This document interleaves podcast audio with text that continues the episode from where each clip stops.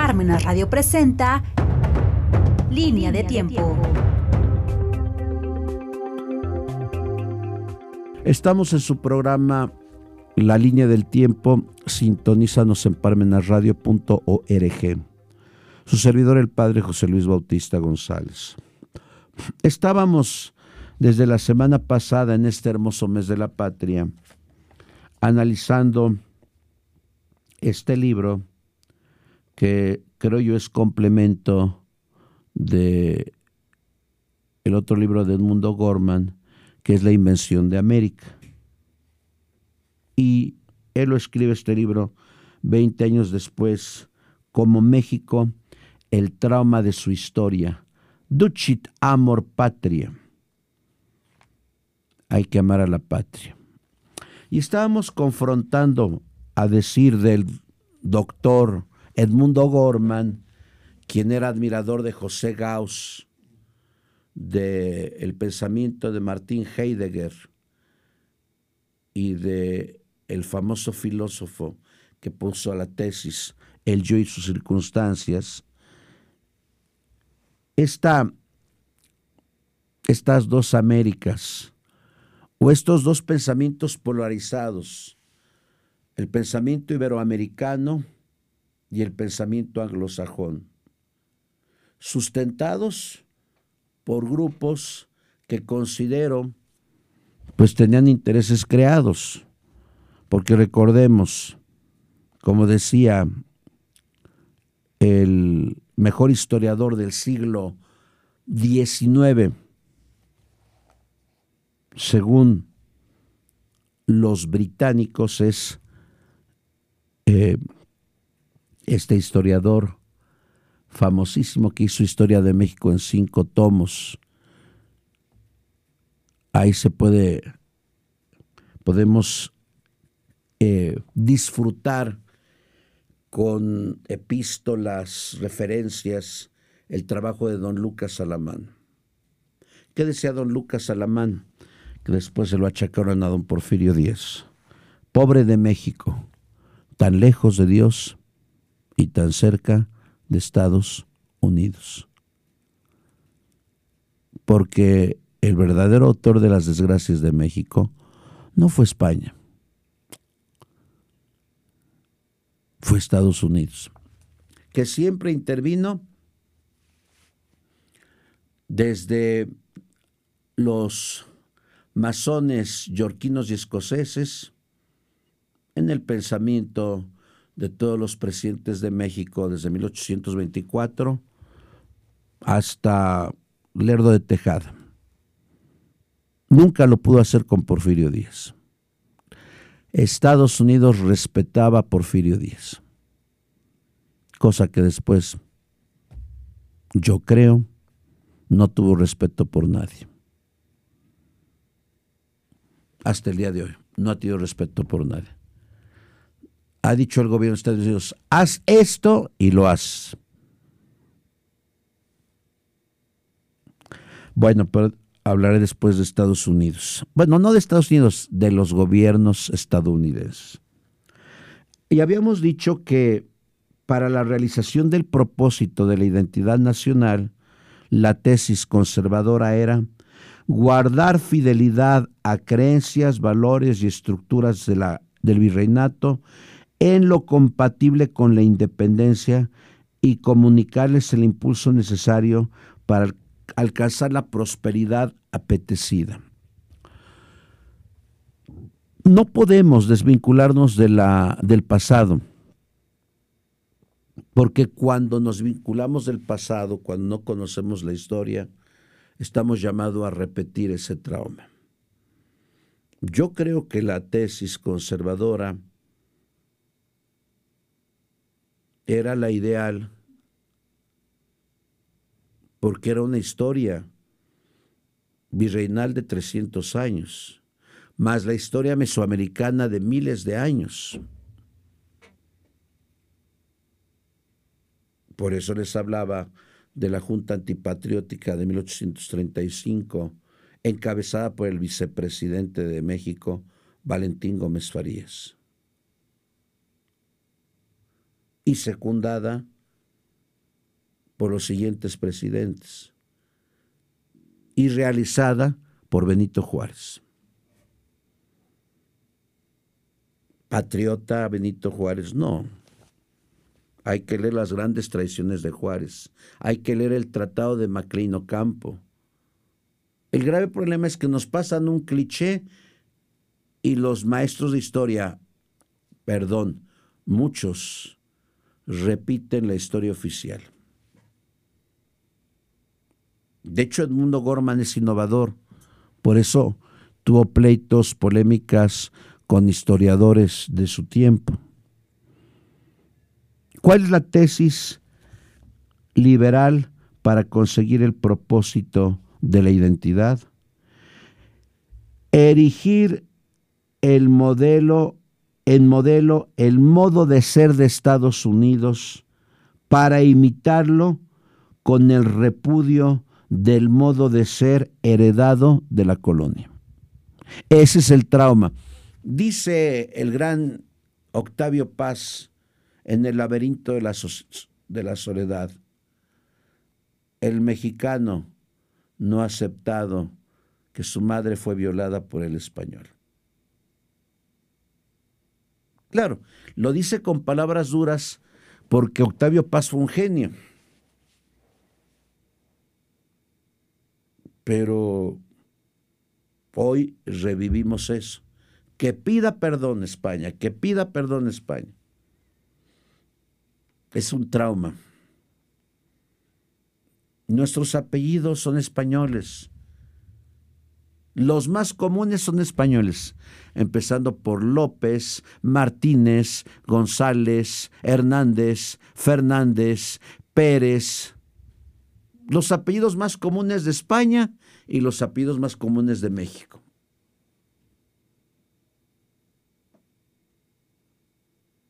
Somos mestizos. Hemos heredado la rica cultura. ¿Y qué era la tesis liberal? Acabar con ese pasado.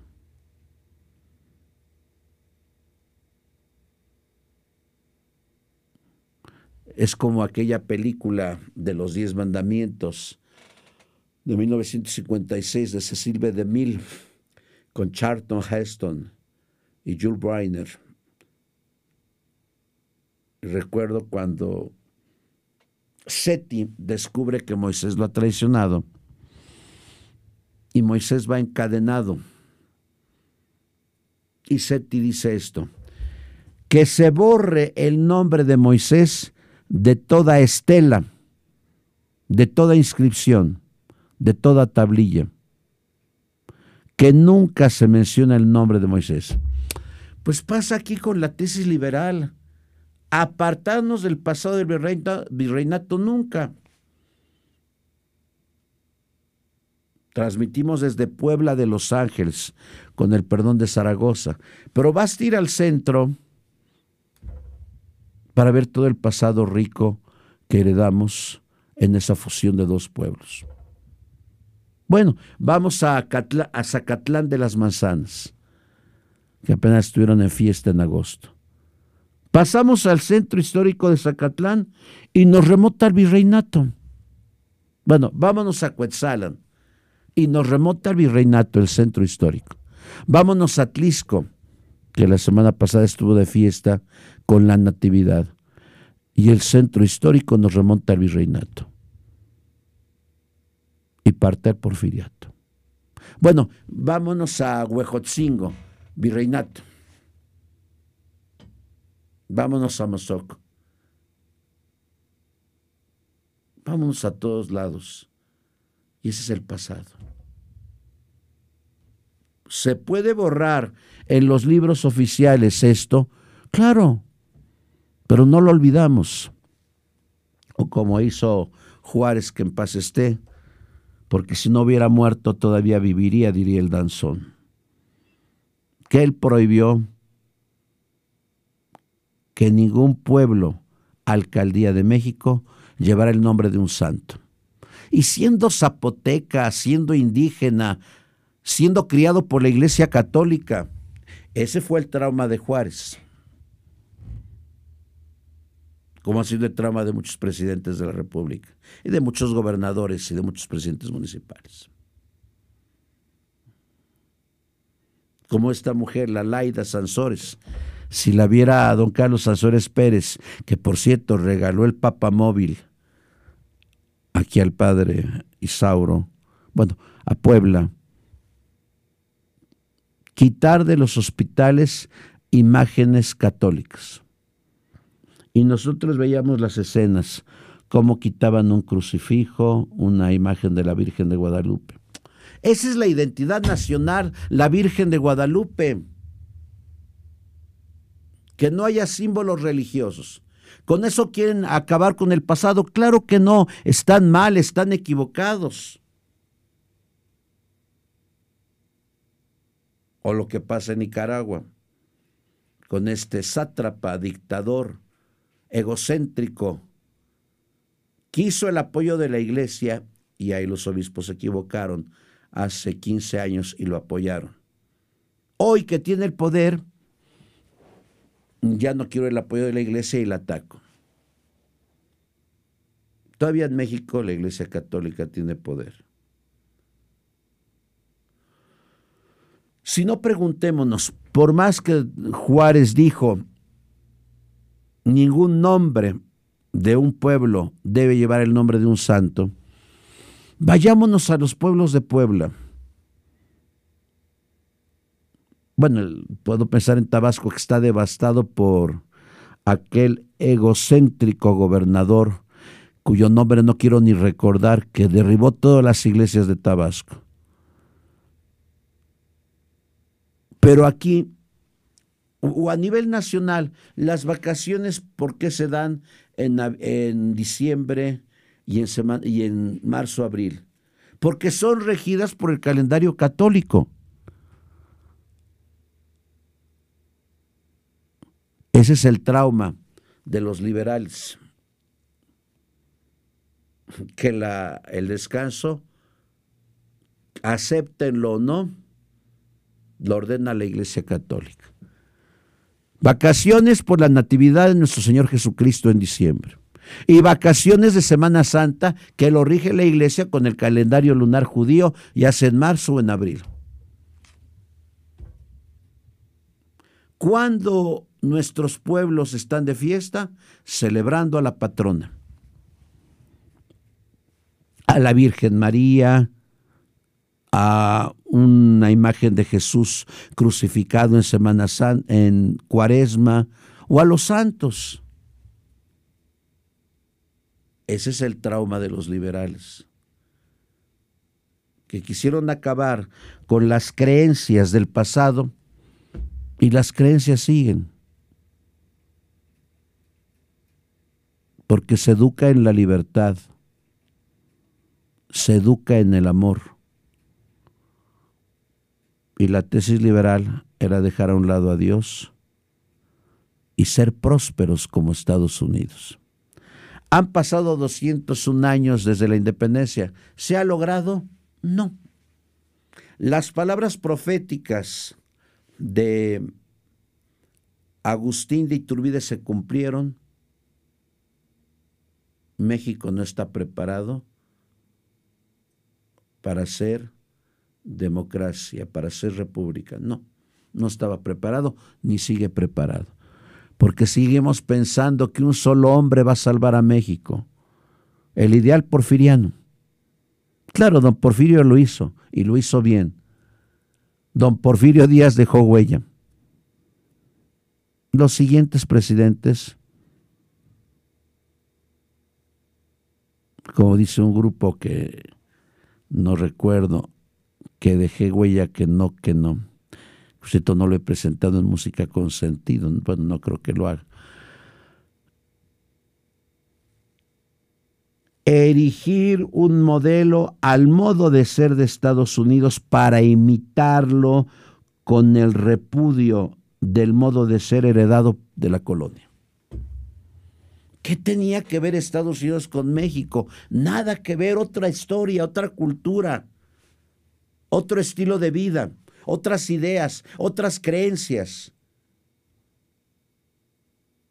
Pero a fuerza el trabajo sádico y la imposición de formas de vida que en México no existían. Por eso no hay identidad. Y no hay identidad porque no hemos aceptado el pasado. Porque los vencedores hasta se llevan el legado histórico y los vencedores hacen su historia. ¿Y cuáles son los vencedores en México? Los pueblos precolombinos, los liberales, Juárez y la familia revolucionaria. Esos son los buenos, los santos, los inmaculados. Es el panteón de la patria. Pues claro que no. Pero eso se sigue repitiendo. Y mientras haya un maestro en secundaria, en bachillerato, en universidad que repita esto como merolico, pues habrá niños y jóvenes que no tengan identidad, como tantos mayores no tenemos identidad, porque no hemos aceptado el rico pasado de donde hemos sido originados.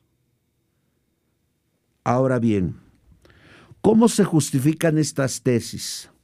¿Cuál es la tesis conservadora? El modo de ser que le corresponde a la nueva nación es el heredado por la colonia como paradigma del único modo de ser que le es propio. No hay motivo para sustituirlo por otro. El pasado es el título justificado de la tesis. Y esto es cierto. ¿Qué es lo que pedía Iturbide? Una monarquía moderada constitucional. El 19 hasta Juárez mandaba el Congreso. Después Juárez se hizo de todo el poder porque era el presidente de la Suprema Corte ante la renuncia del presidente, él dijo, yo, me, yo soy presidente ahora. Porfirio Díaz después, después el horrible movimiento de la revolución que, que no quiso ya festejar ni Cedillo, ni Fox, ni Calderón, ni Peña Nieto. Porque la revolución podríamos entenderla como la traición. ¿Dejó algo a la revolución? No. Se justificó el PRI, se justificó el PRI con la revolución. Y hoy se sigue justificando el partido Morena. ¿Qué dejó la revolución en números reales? Más de un millón de muertos, Hoy se presume por el trenecito del sur, que son creo que 550 kilómetros. ¿Por qué no presumimos de los cerca de 18.500 kilómetros que hizo don Porfirio Díaz? ¿Por qué no presumimos de eso? Ah, no, porque don Porfirio Díaz es un hombre malvado, es un dictador. Oigan, pero si Juárez estuvo 14 años en el poder, no, pero él es santo e inmaculado. Revisemos, hagamos una revisión histórica. ¿Qué hizo en su periodo, aparte de robar a la iglesia? Juárez. No, no hizo nada. Ni siquiera cuando murió había cerca de ocho o nueve sublevaciones en la República Mexicana. ¿Qué dio don Porfirio Díaz bajo su lema? Prosperidad, paz y progreso.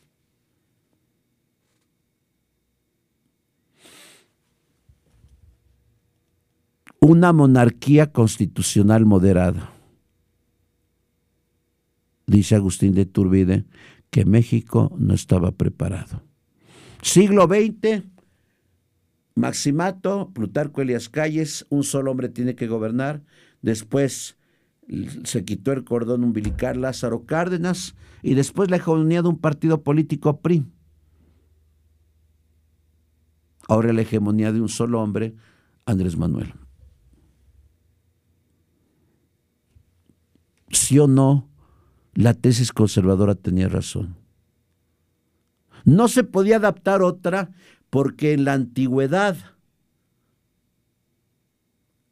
se gobernaba con un tlatuani. 300 años se gobernó con un virrey. Hoy, mucha gente adormecida sigue pensando que un solo hombre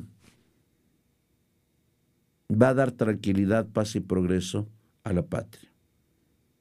Y están equivocados.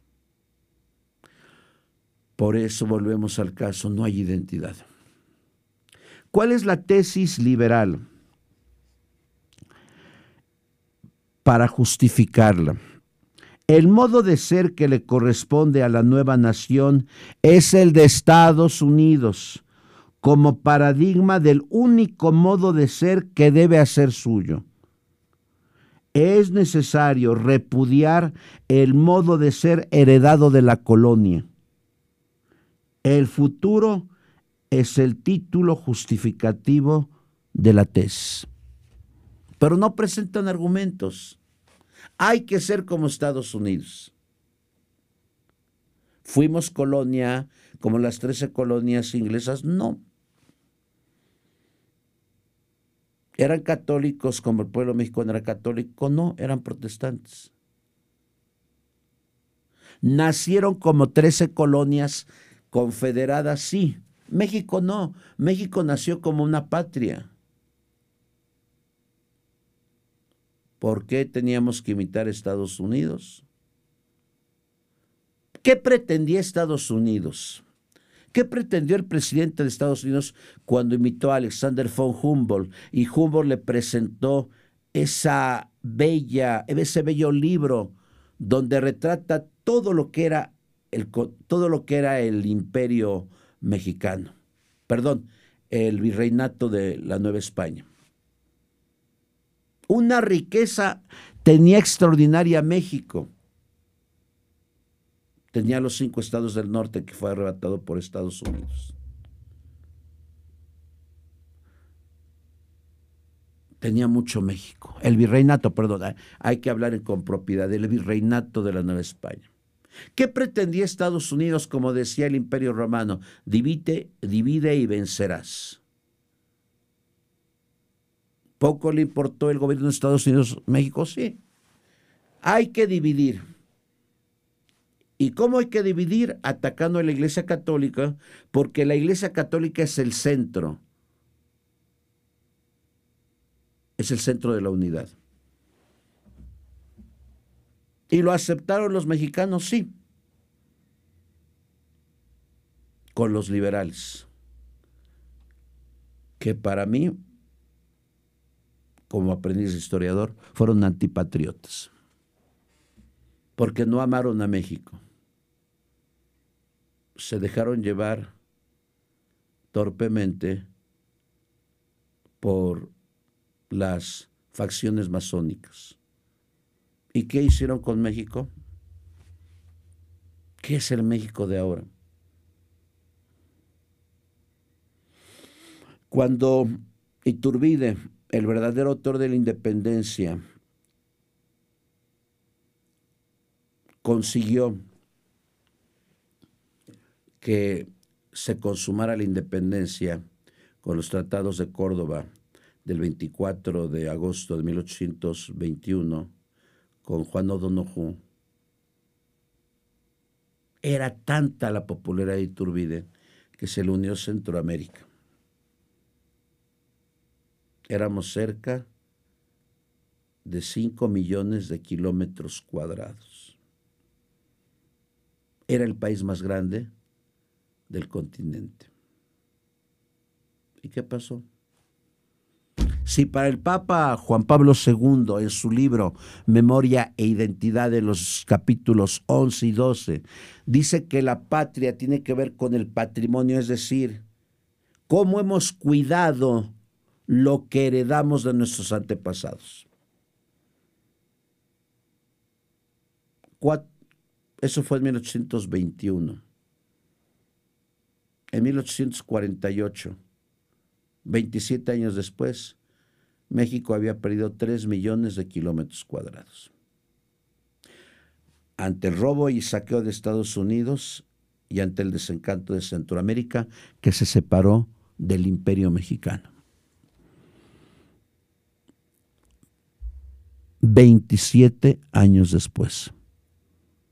Ese es el trauma. Divide y vencerás. ¿Quiénes ganaron? Estados Unidos. Ah, pero eso sí, hay que cambiar la historia. En el 94, cuando se formó el TLC, yo recuerdo en los libros de historia, 1847, guerra entre Estados Unidos y México. No, ya somos maduros, tenemos que perdonar.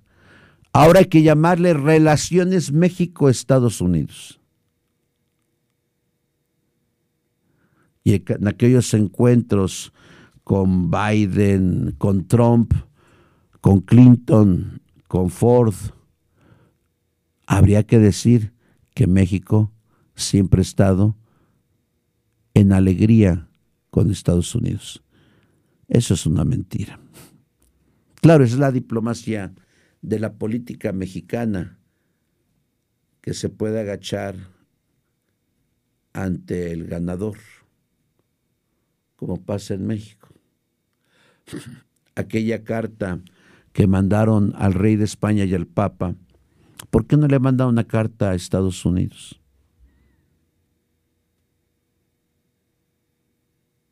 ¿Por qué no le contestaron? porque no tenía la mayor importancia esa carta. Si nosotros pudiéramos hacer un revisionismo histórico y poner las cosas tal como son, yo creo que habría identidad de México, identidad nacional. Claro, aquí tenemos la bandera que se va a ondear en los palacios, pero ¿Qué significa para nosotros esta bandera? El himno, la campana de dolores. Pues el Dios Cronos es terrible. El Señor nos ayude. Gracias.